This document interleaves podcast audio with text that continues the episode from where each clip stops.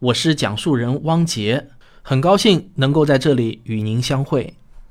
今天由我来为大家主持《科学大视野》的节目。在我们普通人的认知中啊，中国科学院的院士们一定是非常团结和谐的，他们都是德高望重的科学家，身份特殊，说话形式自然会和我们普通人不太一样。然而，就在刚刚过去的八月份，一场火药味十足的院士公开激辩。燃爆了整个中国的天文爱好者圈子，那真是令人大开眼界啊！这次事件呢是史无前例的，它让我们这些科学爱好者第一次感到如此近距离地接触到了中国科学院以及那些国宝级的科学家们。我呢非常喜欢读科学史方面的书，经常啊会心生感慨：科学家也是人啊，有人的地方就有江湖，他们也有七情六欲，也有江湖恩怨。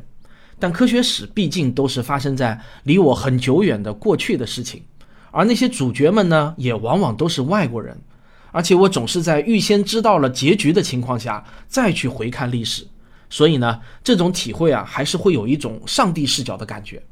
但这次几位院士的大望远镜之争就发生在我的眼皮底下，而且就在我做这个节目的同时，也依然是现在进行时，我就像能够看到现场直播一样。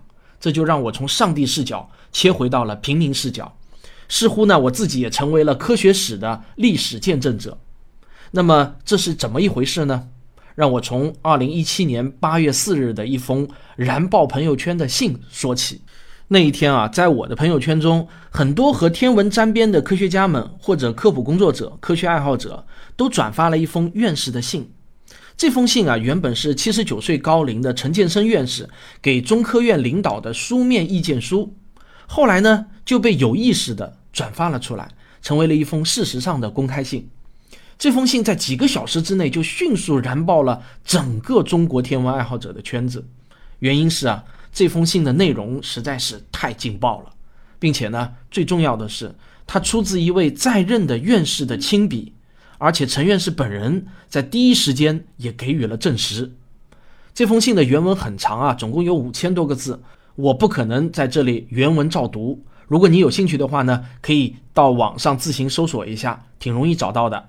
我在这里呢，只摘录几句最劲爆的内容念给你听。信上说，一方面，崔向群错误地估计了中国建造望远镜的能力，他负责建造了 La Most。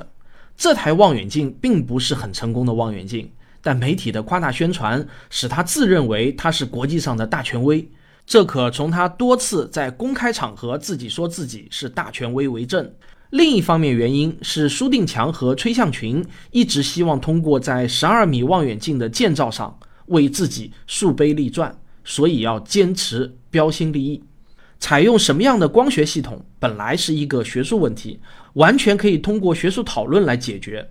但崔对不赞成他的方案的人扣帽子，把学术问题变成了政治问题，到处告状，并离开大科学中心的领导，自己组织一些外行片面宣传四镜系统，进行投票，造成多数支持的假象，向科学院施加了压力。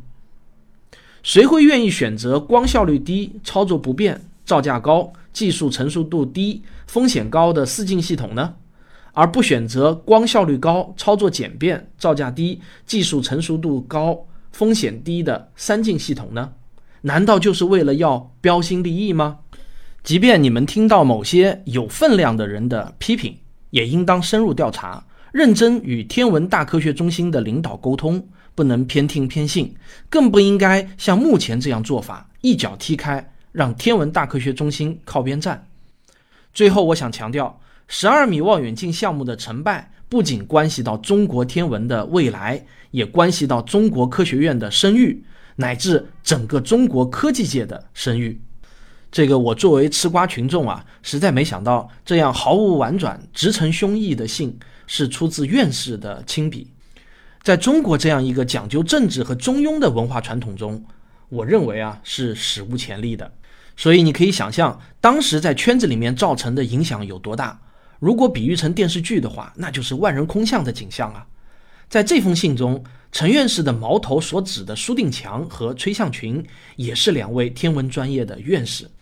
曾经当过国际天文学联合会第九委员会的主席的苏定强院士都已经是八十一岁高龄了，可以说早就是功成名就。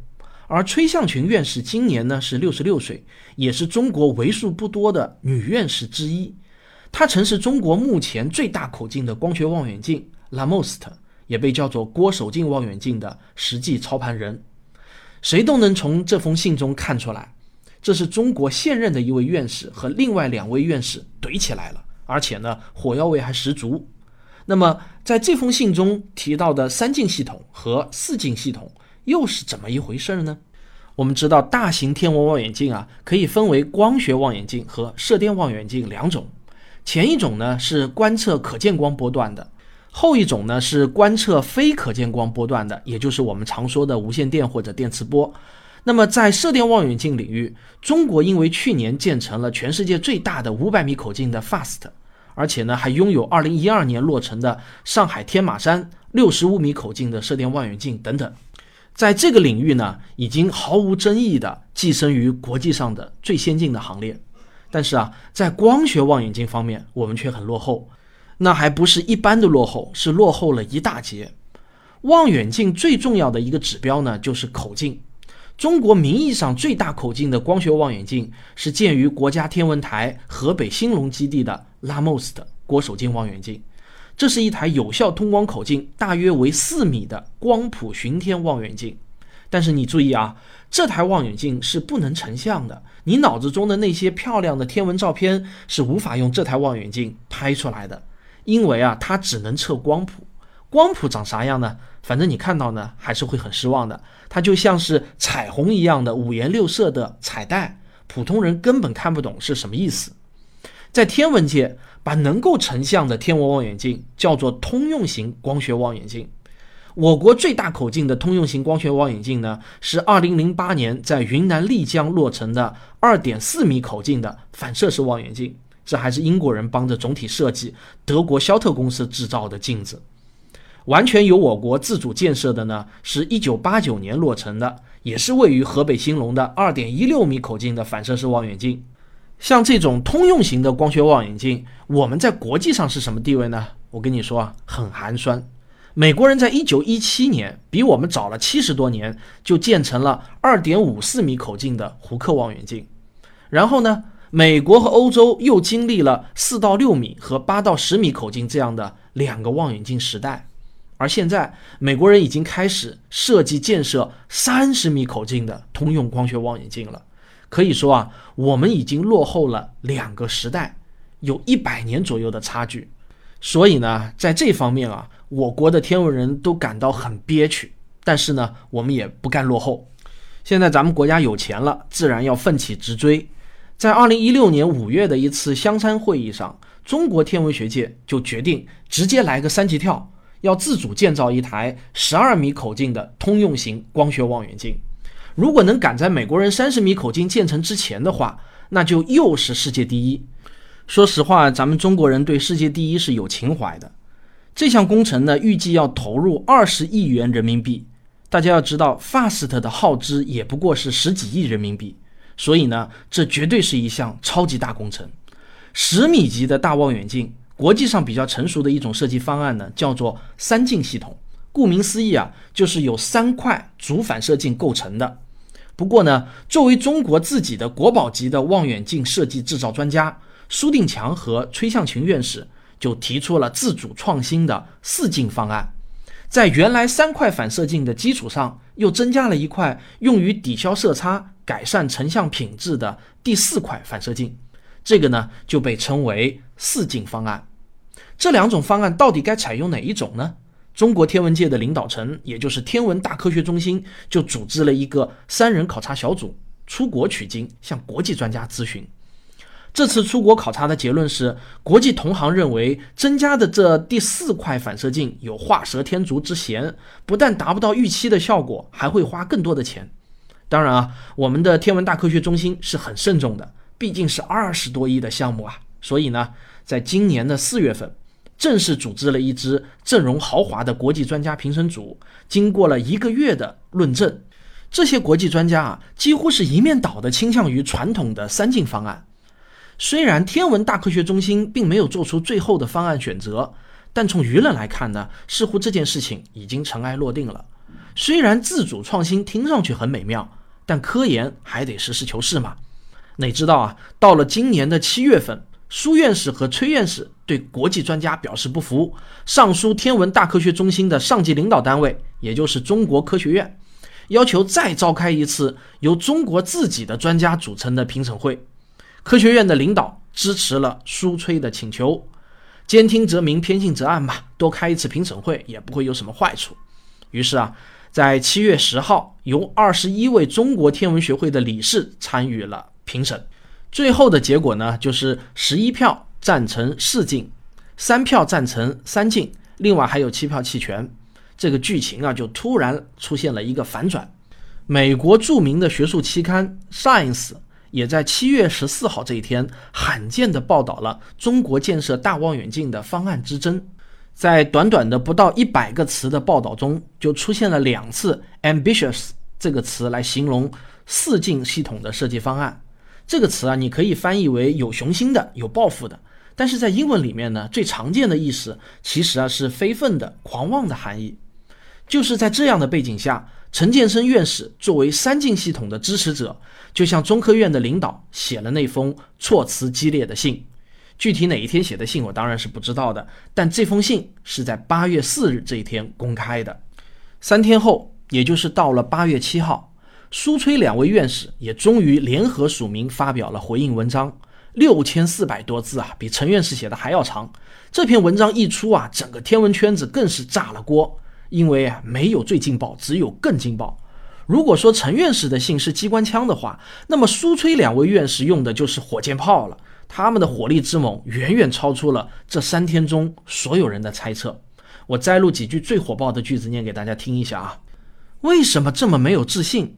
这样不顾一切地反对中国自己的东西，将创新说成标新立异。创新不仅是目前中国的国策，也是全世界各国的国策。陈建生的特长是歪曲别人的成果，贬低别人，打击别人。一九九一年，陈建生当上院士后，他本应该努力工作，但他却成了一名学霸，利用手中的权势打压了多少优秀的科学家，反掉了多少有意义的项目。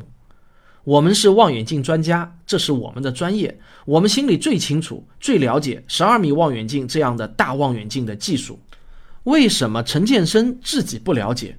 就认为中国的望远镜专家也不了解呢？试想一下，如果我们这些望远镜专家采用陈建生的办法，对他熟悉的研究领域横加指责、指手画脚，他又会作何感想呢？天文大科学中心成立的前期工作组，实权在重阳梅外的薛随建手中，他和一小撮人极力要将十二米改用三镜系统，这是前期工作组中很多人都看到的事实。对这种不正常的情况，我们向领导反映是正常的。就如陈建生现在，他不也是在写信向领导反映吗？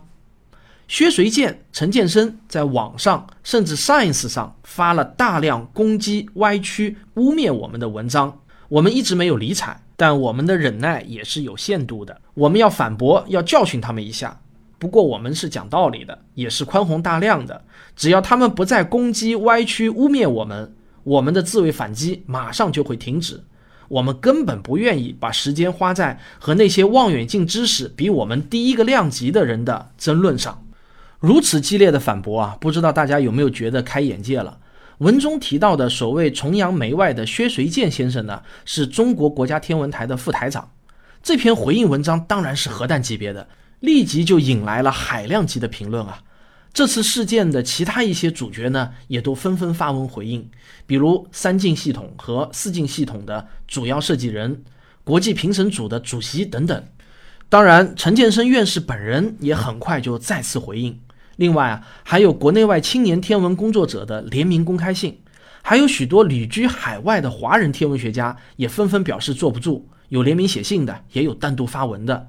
总之呢。今年八月，中国的天文圈子实在是太热闹了，长短评论啊根本是看不过来。在这些评论中，分量较重的是来自美国艺术与科学院院士、华裔著名天文学家林朝先生的。他说他有一些长期闷在心里面的话想说，他说了总共十二点，其中第八点呢是希望某些所谓权威有点自知之明，不以以国人自尊心为借口掩盖个人的虚荣心。所谓世界领先的成就是需要国际公认的，不是大书特书自封能建立起来的。最后啊，他说有些话可能说得过于直白，但我相信很多热衷于中国科学事业的同事们都有同感。只不过呢，因为各种利益的牵连，对权威是敢怒不敢言而已。这也是在中科院里德先生与赛先生矛盾的又一幅缩影。可见，具有中国特色的院士制度可能需要彻底的改革了。总体来说呢，就我这段时间为了做这个专题，坚持不懈地阅读大量的文章和评论来说，支持陈建生院士的明显要多。海外的学者更是普遍支持三进系统。他们的文章基本上是以谈事实为基础，比较注重数据和观点出处。而支持苏崔院士走自主创新道路的呢，基本是国内的专家学者。他们的文章更多的会涉及民族大义和中国人的自尊心，甚至呢是美国阴谋等等。这次事件呢还在发酵中，截止到本节目播出，争议还在持续的升级中。我作为一个科学爱好者、科普工作者，我的专业知识呢是不足以让我做出三进和四进系统孰优孰劣的判断的。我只能如实客观的把我所知道的情况告诉大家，希望能引起更多的科学爱好者的关注。为什么呢？因为我坚信一点，不论争论的双方采取什么样的方式争论，也不论吃瓜群众如何的乱丢瓜皮果屑，这件事情啊，越公开越热闹，动静闹得越大，越有助于我们纳税人的二十亿元花在了相对正确的地方。一个国家有多少人关心科学研究，对科学感到好奇，愿意围观，那么这个国家就会有多少进步的动力，未来就会诞生多少科学家。为中国的科学事业推波助澜，是我们每一个科普人的职责所在。感谢收听，我是科学有故事的汪杰。学声音。